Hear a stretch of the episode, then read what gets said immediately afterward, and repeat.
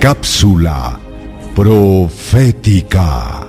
El verso 31 de Daniel capítulo 11 revela la profanación del santuario.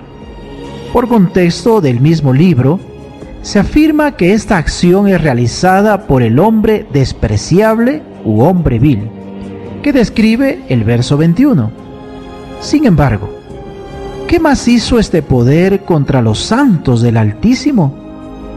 Leamos Daniel capítulo 11, verso 33. La Biblia dice, y los sabios del pueblo instruirán a muchos, y por algunos días caerán a espada y a fuego en cautividad y despojo.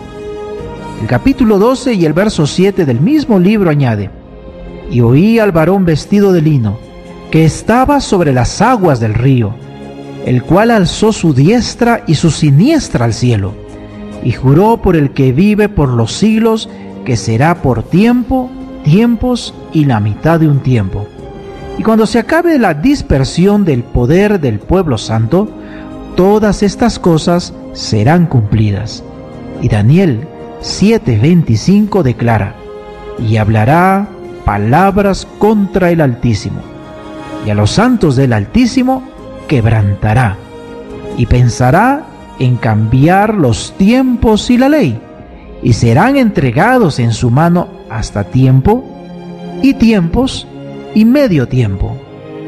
Amigos, el profeta Daniel vio que el verdadero pueblo de Dios, aquel que siempre estuvo determinado a compartir la gloriosa verdad del Evangelio, enfrentaría persecuciones y dificultades impuestos por Roma.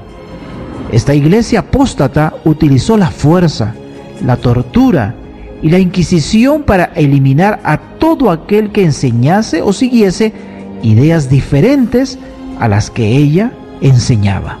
¿Deseas recibir la guía práctica de estudio Profecías de Daniel o la Biblia habla? Solicítalo hoy mismo escribiendo a esperanza.nuevotiempo.org